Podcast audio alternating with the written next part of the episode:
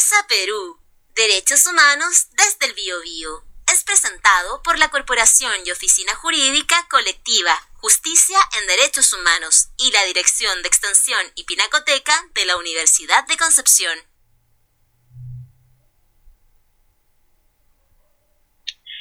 Muy buenos días, buenas tardes o buenas noches, dependiendo de la hora en que nos están escuchando. Este es un nuevo capítulo de Plaza Perú, Derechos Humanos desde el Bio, un espacio para hablar de derechos humanos, política y, por qué no, una necesaria distensión. Como todos los días, me acompaña eh, mis compañeros queridos Rodrigo Castillo y Pablo Torres. Hola, hola, Lai. Muy buenos días o buenas tardes, dependiendo de la hora en que nos estén escuchando personas en su casa. Hola, hola, bueno, buenas noches, yo no, son buenos días, son buenas noches. Eh, un gusto estar nuevamente con ustedes. Hoy día, chiquillos, vamos a hablar de eh, verdad, memoria y derechos humanos. Y para hacerlo tenemos dos tremendas invitadas. Primero está con nosotros a través de eh, la magia del Zoom, María Eliana Vega Soto. María Eliana es periodista de la PUC activista por los derechos humanos y escritora chilena, especial en temas vinculados a los derechos humanos.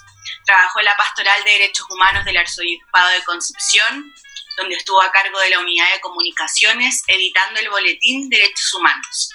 Además de tener estudios de posgrado, en Derechos Humanos, Memoria y Archivo. En el año 2017 fue galardonada con el Premio a los Derechos Humanos en la categoría Prensa Regional del Museo de la Memoria y obtuvo en el año 2018 la medalla al mérito pencopolitano René Lubelbert a la vecina destacada de Concepción. Entre sus numerosas obras y publicaciones destacan No hay dolor inútil, de 1999, y Un hombre en llamas, la historia de Sebastián Acevedo Becerra, publicado en el año 2019. Desde el 2016, además, se desempeña como presidenta del Consejo Regional Biobío del Colegio de Periodistas de Chile. Buenos días, María Eliana. Bienvenida a Plaza Perú. Hola, Lailen. Hola, Lailen. Gracias por la invitación. Hola, Pablo. Hola, Rodrigo. Y saludo también a Patricia Parra, mi amiga también.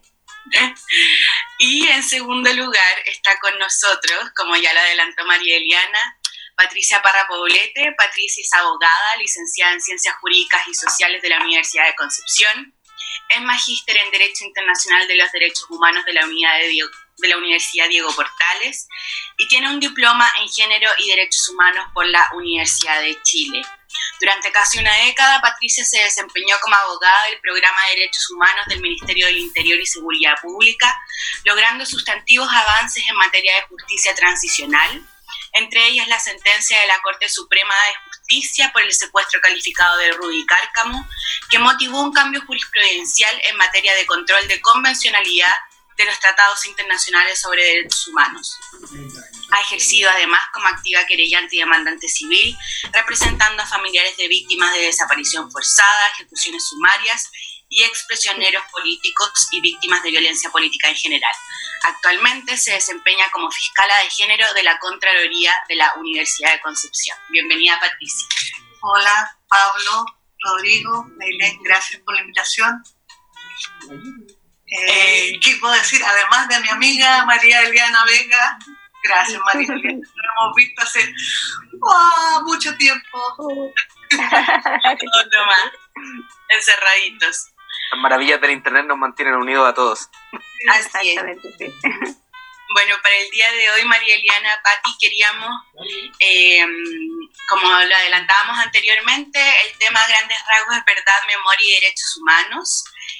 Y es que, eh, bueno, las sistemáticas violaciones a los derechos humanos por parte de los estados, la denuncia de estos crímenes y la lucha por las memorias y la recuperación de los derechos y libertades civiles son parte de la historia reciente en Chile y el mundo.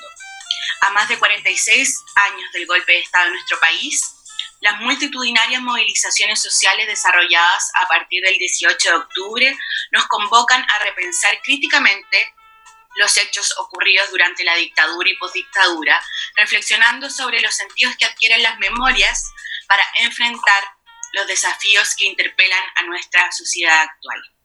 Por eso, chiquillas, eh, Pablo y Diego, démosle con la conversación. Pablo y Diego, buena. ¡Oh, perdón, Rodrigo!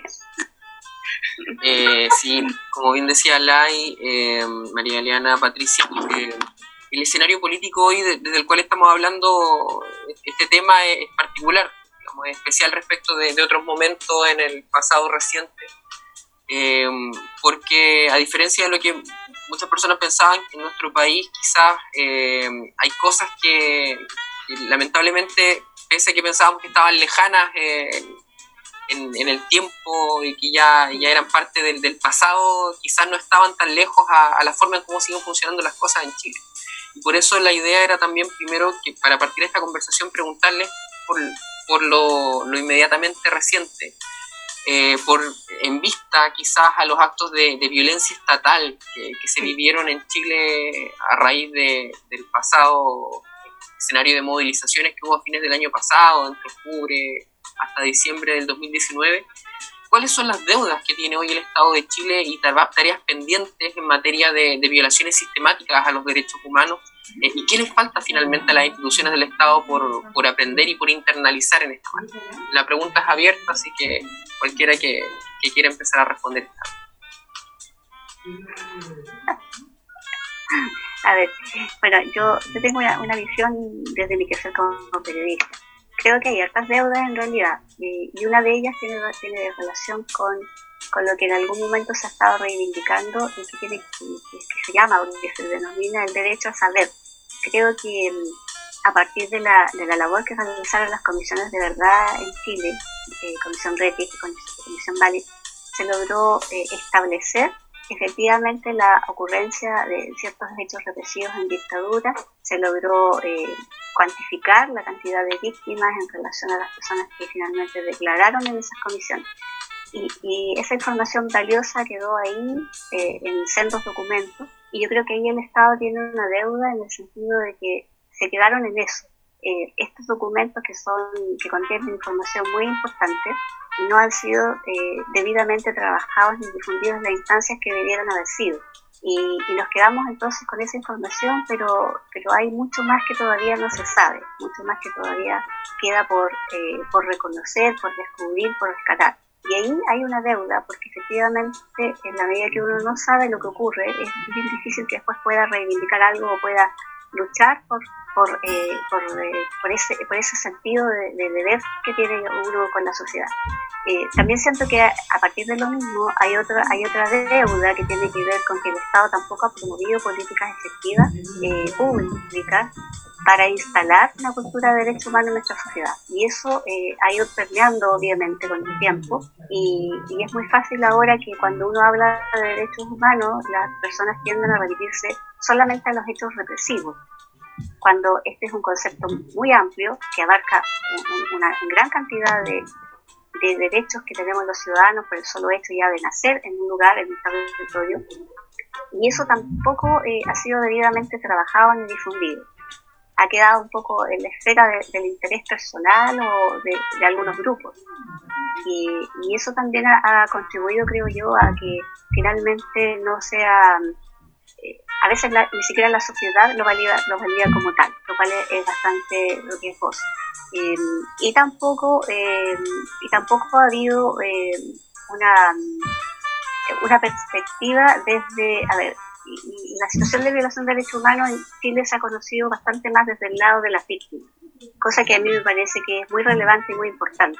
Sin embargo, no hay que dejar de lado la actuación de los organismos represores y de los agentes del Estado que estuvieron en esas políticas represivas, eh, porque eso hay que saberlo.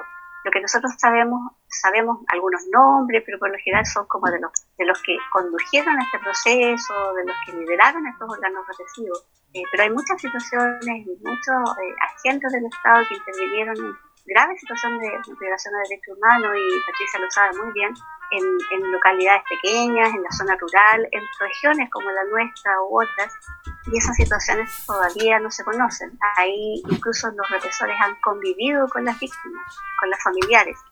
Eh, eh, y eso yo creo que también ha ido atentando contra esta necesidad que tenemos de instaurar una política de derechos humanos o una cultura de derechos humanos en nuestro país, porque terminamos haciendo como normal esa situación, como normalizando.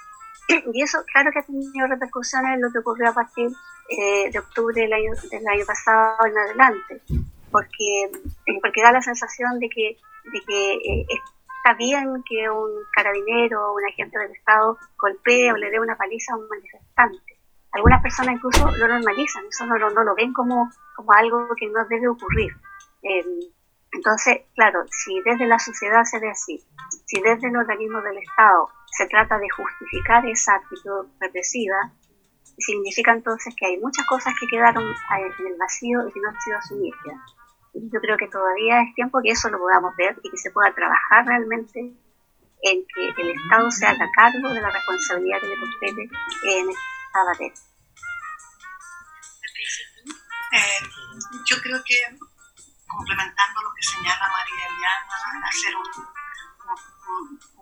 paralelo entre las graves violaciones a los derechos humanos durante la dictadura y lo que ocurrió tras el estallido social, eh, yo creo que eh, no viene sino a dar cuenta de que en nuestro país las violaciones a los derechos humanos eh, no, no, no, es un tema terminado, no es un tema acabado y no es un tema, ¿por qué? Porque efectivamente no se ha trabajado como debe ser.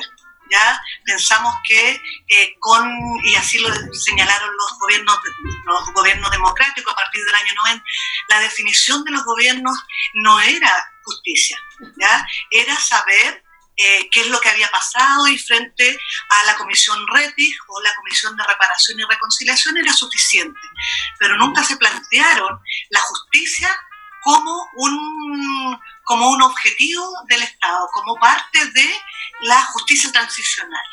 Y eso fue, fue mediando la confianza en las instituciones fue mediando la confianza en este proceso democrático que se pretendía instaurar. Y eso se hizo evidente, a mi modo de ver, con una falsa discusión que se generó a partir del estallido social, si estas eran o no violaciones a las, eh, eran violaciones sistemáticas, ¿cierto? Y ahí saltaron algunos, y ahí en defensa de otros, y con un eh, producto del desconocimiento, a mi modo de ver, olvidaron que las violaciones a, los delitos de lesa humanidad o los delitos contra la humanidad no solo dicen relación con, con eh, un actuar sistemático por parte del Estado, sino que además, ¿no es cierto?, generalizado. Los organismos internacionales, los tribunales internacionales, la doctrina internacional plantean que un delito de lesa humanidad, ustedes lo saben también, chiquillos, es, ¿no es cierto?, un ataque generalizado o sistemático a la población civil, ¿cierto?, como parte de una política de Estado. Entonces, aquí todo se pensó en que determinadas personas dijeron que esto era sistemático o no y salieron a rasgar vestiduras, ¿no es cierto?, al inicio, desde el inicio de, esta, de estas movilizaciones y obviaron que efectivamente aquí hubo una... Eh, eh, una política estatal como hace 46 años, como hace 45 años, de ataque generalizado frente a una población civil que dijo basta. Entonces, al ver personas mayores como yo, honestamente, al ver, y María Eliana, María Eliana lo sabe porque lo conversamos, muchos ex prisioneros políticos, muchos sobrevivientes, familiares de víctimas, estaban tremendamente afectados porque veían que esto se volvía a repetir.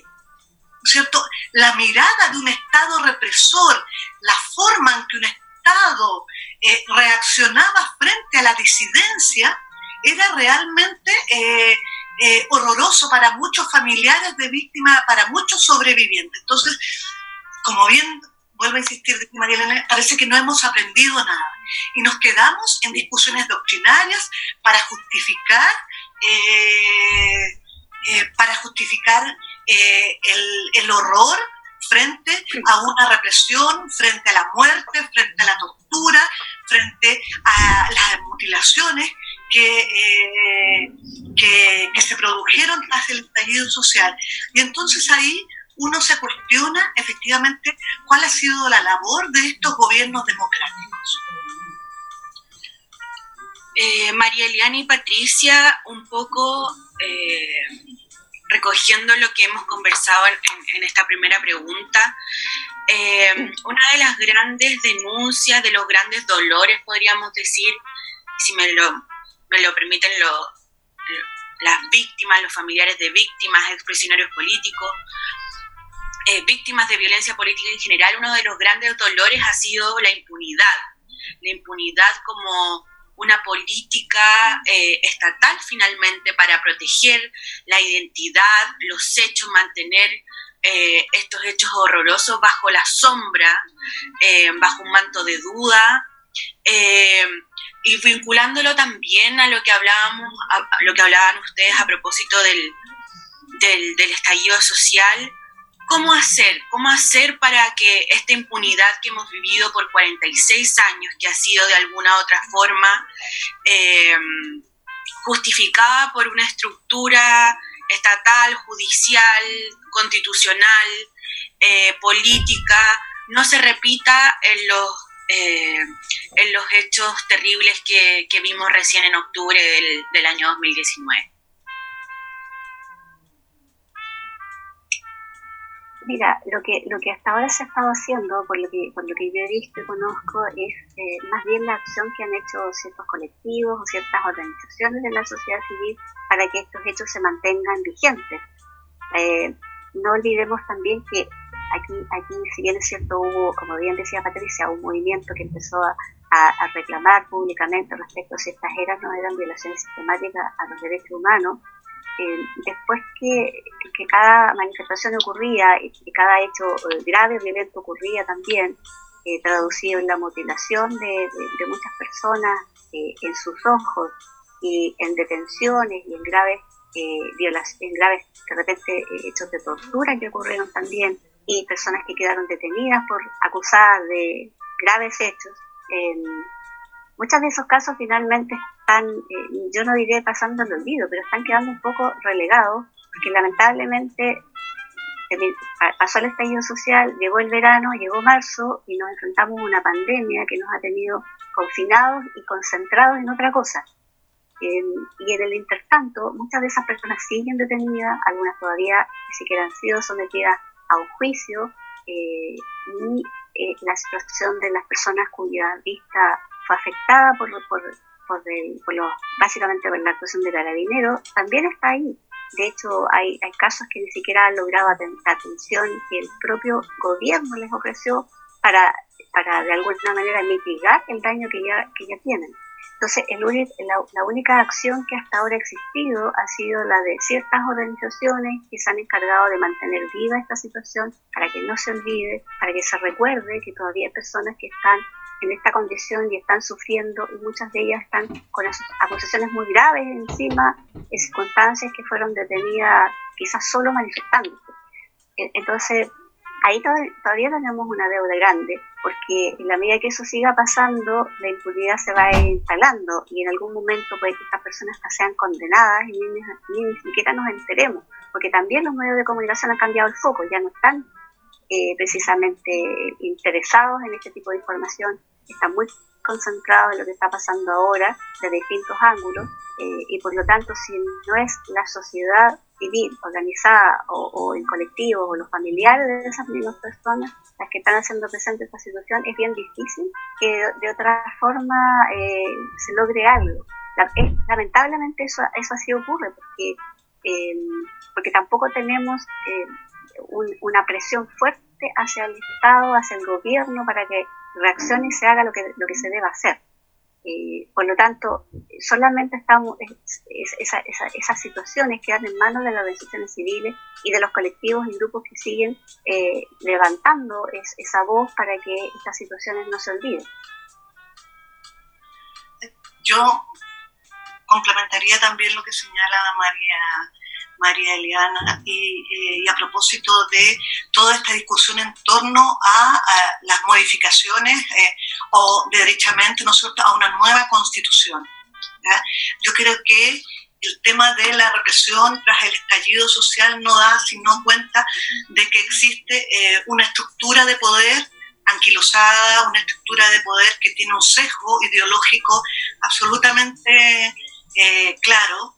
Lo vimos en el Tribunal Constitucional, lo decimos con, eh, con autoridad, como el Tribunal constitucional se ha prestado como una trinchera ideológica frente a los sucesivos eh, cambios eh, a, a, un modelo económico y social. O sea, ya eh, está la acción de inaplicabilidad por inconstitucional que fue modificación en democracia en el año 2015, ¿no es cierto?, comenzó a ser utilizada por la oposición a la segundo gobierno de la presidenta Michelle Bachelet en materia cuando se planteaban modificaciones a la constitución, a la estructura de la Dirección General de Agua, al CERNAC, eh, ¿no es cierto?, a la, eh, al aborto en tres causales y pasando colado, como dicen ustedes, los cabros más jóvenes, ¿no es cierto? Los victimarios por violaciones a los derechos humanos empezaron a recurrir ante esta instancia para eh, paralizar las investigaciones que ya llevaban décadas.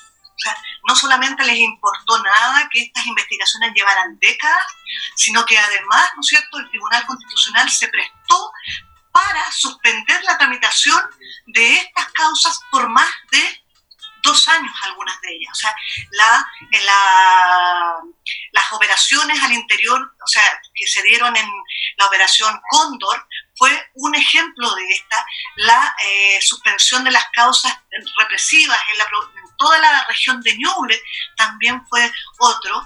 Entonces, uno efectivamente ve que aquí hay una estructura de poder que conspira a, a modificaciones a, este, y que no se va a quedar tranquila frente a todo esto. Yo creo que eh, lo que, como muy bien señala María Eliana, aquí es deber de todos, cada uno en su lugar, de las organizaciones sociales, de las agrupaciones de estudiantes, de las agrupaciones de, eh, de mujeres, eh, que ya están preparando, ¿no es cierto?, un accionar mucho más decidido en eh, entender de que esto no ha parado, de que esto es solamente una, un, es un momento y que eh, debe, ¿no es cierto?, eh, que si no nos movilizamos, efectivamente no, no por parte del Estado de Chile, por parte de los gobiernos, no va a haber ninguna intención. O sea, la absolutamente displicencia de carabineros de Chile para decir de parte del director general de que el tema de la, eh, de la ceguera de este muchacho Gatica, ¿no es cierto?, es, seguir sosteniendo de que es, producto a lo mejor de, eh, una, de, un accionar de manifestantes, importa una, a mi modo de ver, una, por llamarlo de alguna manera, una, una falta absoluta de eh, de criterio y, él, la, y, la autoridad moral, de, o sea, y el de sentirse lo suficientemente apoyado por este gobierno para poder decir eso. Cualquier director general de alguna policía en un gobierno realmente democrático hubiese salido, como decimos los más viejos, cascando en dos tiempos con ese tipo de comentarios. Eh, María Eliana, Patricia, yo creo que una de las cosas tal vez que es más triste constatar, porque si bien sabemos que este tipo de actitudes políticas han permanecido casi durmientes y anquilosadas en lo que son las estructuras de poder, como bien señalaban, a día de hoy se puede hablar que a nivel mundial estamos devolviendo o volviendo a ver un auge de lo que es el fascismo y movimientos de ultraderecha. En nuestro país en particular se han adoptado actitudes como derechamente negar las violaciones a los derechos humanos, Frente a ese escenario, ¿cuál es, en su opinión, el rol que tiene que adoptar la sociedad civil en particular en materia de memoria para preservar esta lucha por la verdad y la justicia en definitiva? Mira, creo que la sociedad civil es la que ha llevado el peso en realidad en, todo este tiempo respecto de la reivindicación, la lucha, eh, la lucha por la verdad, la justicia y, más recientemente por la memoria. Si no fuera por la acción de la sociedad civil, de distintas organizaciones, particularmente de las agrupaciones de familiares y de otras agrupaciones de derechos humanos que se han ido constituyendo posteriormente, eh, eh, eh, es bien difícil que este, esta situación se hubiese mantenido. son ellas, en definitiva, las que han logrado ciertos avances. A veces pueden considerarse escasos, precarios quizás, pero, pero de alguna manera han ido instalando. Si no hubiese sido, por ejemplo, por la presión, por la demanda de las organizaciones de la sociedad civil, la agrupación de derechos humanos, por ejemplo, no tendríamos hitos memoriales. Eh, hitos memoriales que son muy necesarios para preservar nuestra memoria y también para partir de ahí ir construyendo también eh, este derecho a saber y que la sociedad, las generaciones eh, nuevas, las generaciones que no vivieron esos hechos, los vayan conociendo y los vayan eh, los valoren, se den cuenta de lo que eso significó en su momento. yo creo que es la acción finalmente de la sociedad civil la que, la que hace o la que debe hacer reaccionar al Estado. Lo hizo en algún momento, pero con, con, con, con cosas bastante puntuales, eh, hubo un momento en que se apoyó la, la instauración de estos memoriales, en Santiago se instaló un museo de la memoria. Eh, son pequeños avances que se han logrado, pero eh, ha sido gracias a eso. Todavía falta mucho por caminar, yo creo que sobre todo en regiones donde yo creo que estamos bastante más al debe en relación a, a lo que ha sido el rescate de nuestra memoria. se han hecho cosas, es cierto, pero siempre con este empuje y con, el esfuerzo de grupos o de personas.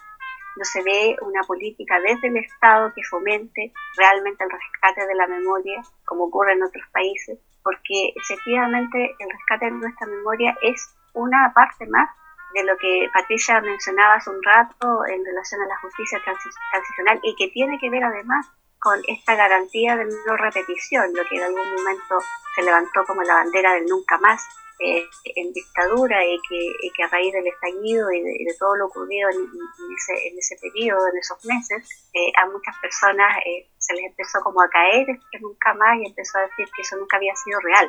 La demanda del nunca más siempre fue real. El punto es que lamentablemente en algún momento retrocedimos tanto que nos dimos cuenta que nos falta mucho todavía por avanzar y mucho por construir para que esa esa demanda efectiva de nunca más y de la garantía de no repetición se haga realidad.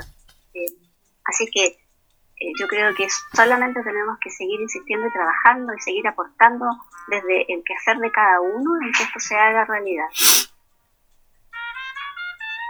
Yo concuerdo absolutamente con lo que plantea María Eliana. Yo creo que la sociedad civil organizada es la única que puede mantener, ¿cierto? Eh, eh, la memoria, eh, eh, exigir verdad y justicia como formas de garantía de, no repetición. contrariamente a lo que muchos señalan, yo tengo también profunda fe, confianza dirán otros, en, que hay actores que han cooperado en este proceso lento de verdad y justicia. Justicia, llamémoslo, para que no somos abogados, justicia formal, la justicia eh, y que es también el Poder Judicial. Y lo digo, podremos tener o no distintas visiones de cuál ha sido eh, esa labor. Yo siempre digo que eh, los tribunales, ¿no es cierto?, el tema del hecho punible y la participación siempre va a ser materia de, de discusión, para eso están los recursos procesales, ¿no es cierto? Pero eh, si no hubiese habido de parte de algunos eh, ministros a fines de los 98 esta eh, voluntad de, procesar al dictador, ¿ya? Si no hubiese habido familiares de víctimas que hubiesen estado todavía a esa fecha, eh, no obstante que se planteaba que eh, estábamos en democracia, que había que protegerla, que estábamos en el boom, ¿no es cierto?, que todos éramos felices, que hubiesen estado todavía abogando por verdad y justicia, que no hubiesen habido, ¿no es cierto?, eh, figuras como Gladys Marín, que uno podrá coincidir no políticamente con ella, pues, como decían todos, la roja de todos, ¿no es cierto?, por la interposición de las querellas en contra del dictador y que esto hubiese significado un cambio de mirada del Poder Judicial al punto que en el año 2003 la Asociación Nacional de Magistrados haya pedido disculpas públicas ¿ya? por su labor durante la dictadura, yo tengo fe en que hay espacios para el cambio y hay espacios, ¿no es cierto?, para que efectivamente eh, esta sociedad civil siga abogando. Hay personas que se van a abrir, uno como mamá siempre le dice, mira, siempre va a haber alguien que va a ver más allá de lo que aparece evidente.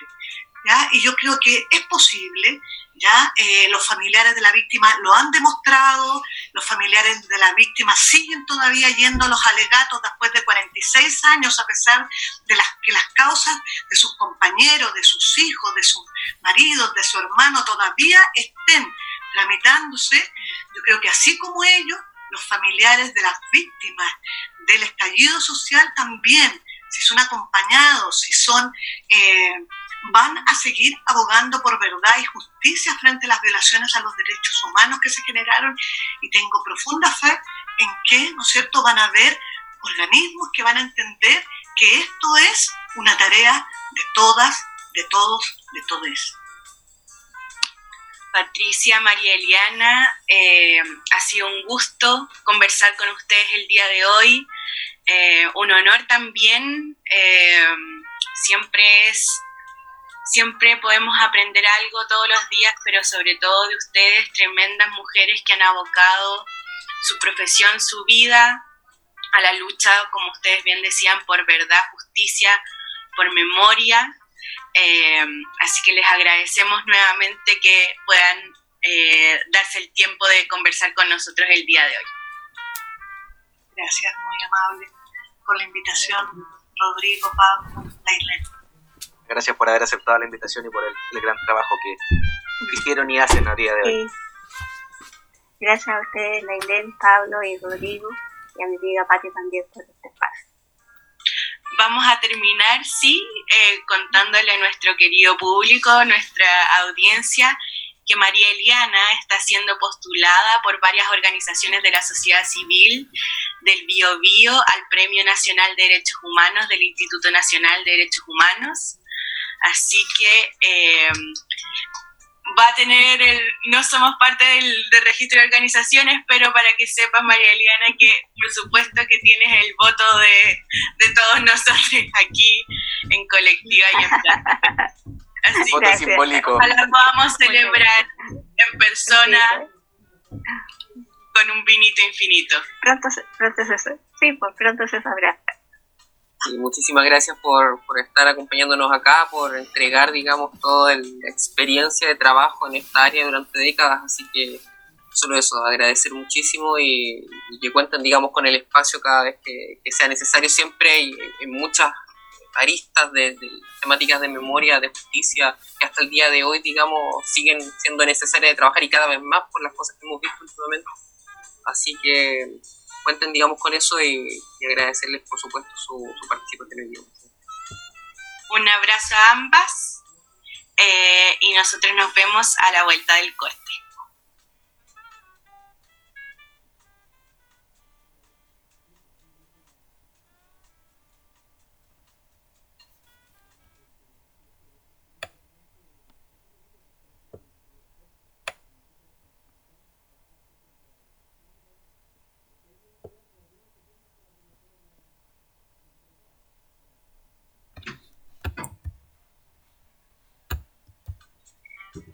Después de este pequeño corte musical, eh, volvemos para eh, nuestra divertidísima sección de distensión.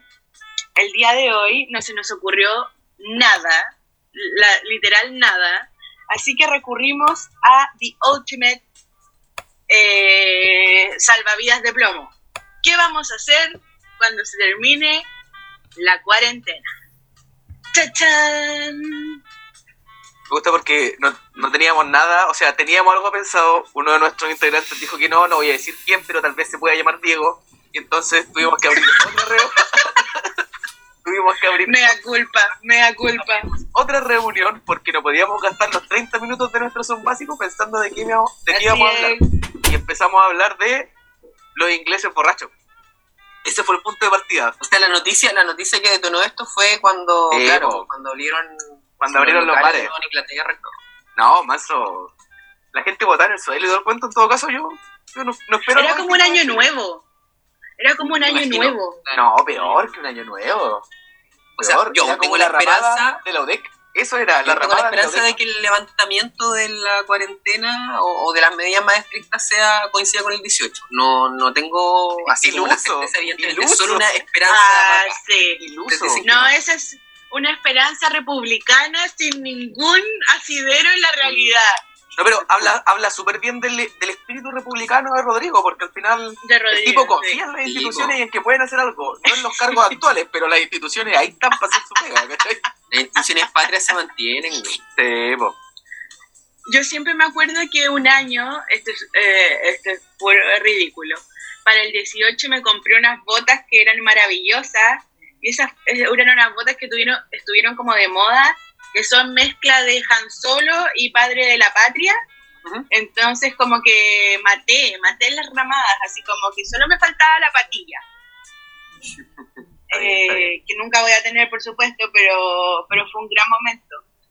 Pero no, no, pero- no creo que volvamos imposible para el 18. Pero nos Además estamos que alejando si volvemos ¿qué para el van a hacer? 18, va a pasar exactamente lo que pasó en el Reino Unido. Gente borracha por las calles, pasada empanada, eh, no sé, Mira, el, Contagiando más gente. contagiando gente. Y Me ahí las el- moscas que se posen sobre los cadáveres van a llevar el coronavirus a otras personas. las pulgas, las pulgas a peste negra, así, a ese toque. Es decir, me acuerdo cuando, cuando Chile ganó, creo que era la, la primera Copa América, la selección chilena, una cosa así. ¿Ya? Cuento corto, había mucha gente ebria por las calles. Entonces va una pareja, yo iba como atrás o adelante de ellos, no me acuerdo bien. Y venían como discutiendo, ¿cachai? Pero no en tono malo ni nada, sino que como, oye, pero es que a mí esto no me parece. Y la, la chica le decía al chico, mira, ¿sabes qué? A mí esto, de verdad yo no lo soporto. Una cosa así, estaba como subiendo de tono. Y pasa un, pasa un viejito borracho, po. Y los mira y se da vuelta y les dice, así, a grito pelado, dejen de pelear por weá y ámense mierda. No te puedo creer. magnífico, magnífico. ¿Acaso era Cupido? Yo creo que sí, yo creo que era Cupido. Yo Me creo acuerdo que de ese día cuando. Chile ganó la Copa América. El 2015 tiene que haber sido fue la primera vez, porque la 2015, segunda no sí. fue tanto, según yo. La, la, la primera era la primera Copa América en la historia, pues, weón. 100 años Sí, Copa po. América nunca habíamos ganado. Y, y esa vez yo me acuerdo que estaba esperando micro porque la vi aquí en mi casa y tenía que ir después de vuelta al centro. Y aquí Di la verdad, di la verdad, Porque Rodrigo, sí. teníamos la, teníamos la U, a tomar, tenía que buscar volver a dormir a la U. Sí, tenía que volver a dormir a la U porque estaba en toma. Bueno, y teníamos tomar la asunto es que- facultad. estaba muy en Golpencillo, Avenida Reconquista, sector 4 cancha, esperando micro. Y, eh, bueno, empezaron a salir los vecinos, y así, obvio, lo primero ya celebrando, toda la gente saltando, y de repente empezaron a hacer una barricada, weón. Y Pero, ¿Por ¿por qué? Agarraron neumáticos, y los locos con neumáticos, y empezaron a quemar una goma, y así, bueno, todos felices, pues, bueno, así como y pasaban los micreros, y tocaban la bocina, así la gente por la ventana, así. Eh, Era como entre una protesta ochentera y, y celebración. ¿Por Ah, qué pero- no? ¿Por qué no? Pero durante la revuelta de octubre, hoy esas barricadas me ofenden, uy, uy, uy. Ya, pues, yo Eh. dije que mi esperanza era que fuera para el 18. Ya, pero Ah, ya. en verdad la perdí. Entonces estoy Sí. pensando como en Halloween, así, ¿cachai? Pensando en Halloween. Ya, ya corrí mi, mi expectativa. Como salir disfrazado para cuando termine la cuarentena. Oh, yo, Oh, yo- imagínate, salimos todos disfrazados de Guy Fox de, de Vendetta. De Pi. de- Y sí, y vamos, nos tomamos las calles de nuevo y se quema con. yo prefiero No salir es que de estemos Natalie dando Portman. ideas, Yo prefiero salir de Natalie Portman. Pelado, apaño, apaño. Con Natalie hasta el fin del mundo. Eh, yo creo Pero que yo lo único que quiero es sentarme y voy a hacer publicidad porque los amo. Lo único que quiero ir a mi bar de galón, el bar callejón, sentarme y tomarme un chop y tomar tantos chop hasta que me digan, hoy amiga, estamos cerrando. Ah, pensé que estáis dando jugo. ¿eh? No, no. Amiga, estamos cerrando. No, yo no doy. No, yo no doy ¿No? jugo en lugares públicos, casi Ah, siempre. Yo- Casi siempre. Yo tengo que usar mi lugar O sea, recurrente. Tengo muchas ganas de ir a escuchar música a un bar, particularmente al Averno, y sentarme ahí hasta Al que me echen también. po. Hasta que me echen, obvio. Di la verdad, ¿quieres cantar, eh, Quiero cantar Creep, quiero tributo cantar Creep? Sí, sí. Quiero cantar Creep. Por cierto, la otra vez no lo dije, le voy a hacer publicidad a un amigo en la banda de Fabián Betancourt, alias Simba, más conocida la banda como Inilia, que hacíamos muchos chistes sobre su nombre, pero no corresponden a, a la seriedad que, que pretende este espacio. Yo creo que lo que echo de menos de salir podría ser eso, esas salidas con amigos que empiezan como, oye, vamos por algo piola a las 5 de la tarde y después estáis como a las 3 de la mañana comiéndote un completo en no saber Pero eso dónde. no, po. Vamos por algo piola y ya es como más explícito. Lo divertido es así como vamos a hacer un trámite o salir de una reunión. También, comiendo completo a las 3 de la mañana. también, es verdad, es verdad. Como cuando salíamos de exámenes. Claro, eso. Esa cosa que Claro. íbamos y salías temprano y llegabas con tus mejores vestidos de abogados. Por supuesto. Nosotras con taco. Eh, a Camisa y corbata, por eh, supuesto, por este lado. Camisa y corbata, vestido taco, a tomar Al chef. Carlito, al chef Carlito. Y como que igual la gente te juzgaba porque venía ahí todo elegante a empezar a tomar como a las 3 de la tarde piscola. Claro. Entonces, y después, por supuesto, no había comido nada, no había tomado desayuno, estáis deprivado de sueño. Así que a la tercera piscola estaré hecho con neta. Y a las 5 y media de la tarde, todavía estaba claro. A las 5 de media de la tarde. Claro. Y después te venía como un segundo aire y alguien se sacaba a la casa y ahí todo se, Eso era cuando todo había se suerte. derrumbaba. sí, po. pero para bien. había suerte. No, según, acá. según yo, o por lo menos a mí me pasaba que era como que llegaba a la casa y alguien te decía, oye, estamos acá, ¿vienes? Y tú recién venís llegando mal, así, mal. Y la única respuesta posible a esa pregunta es sí, voy, Por supuesto, por supuesto. por supuesto.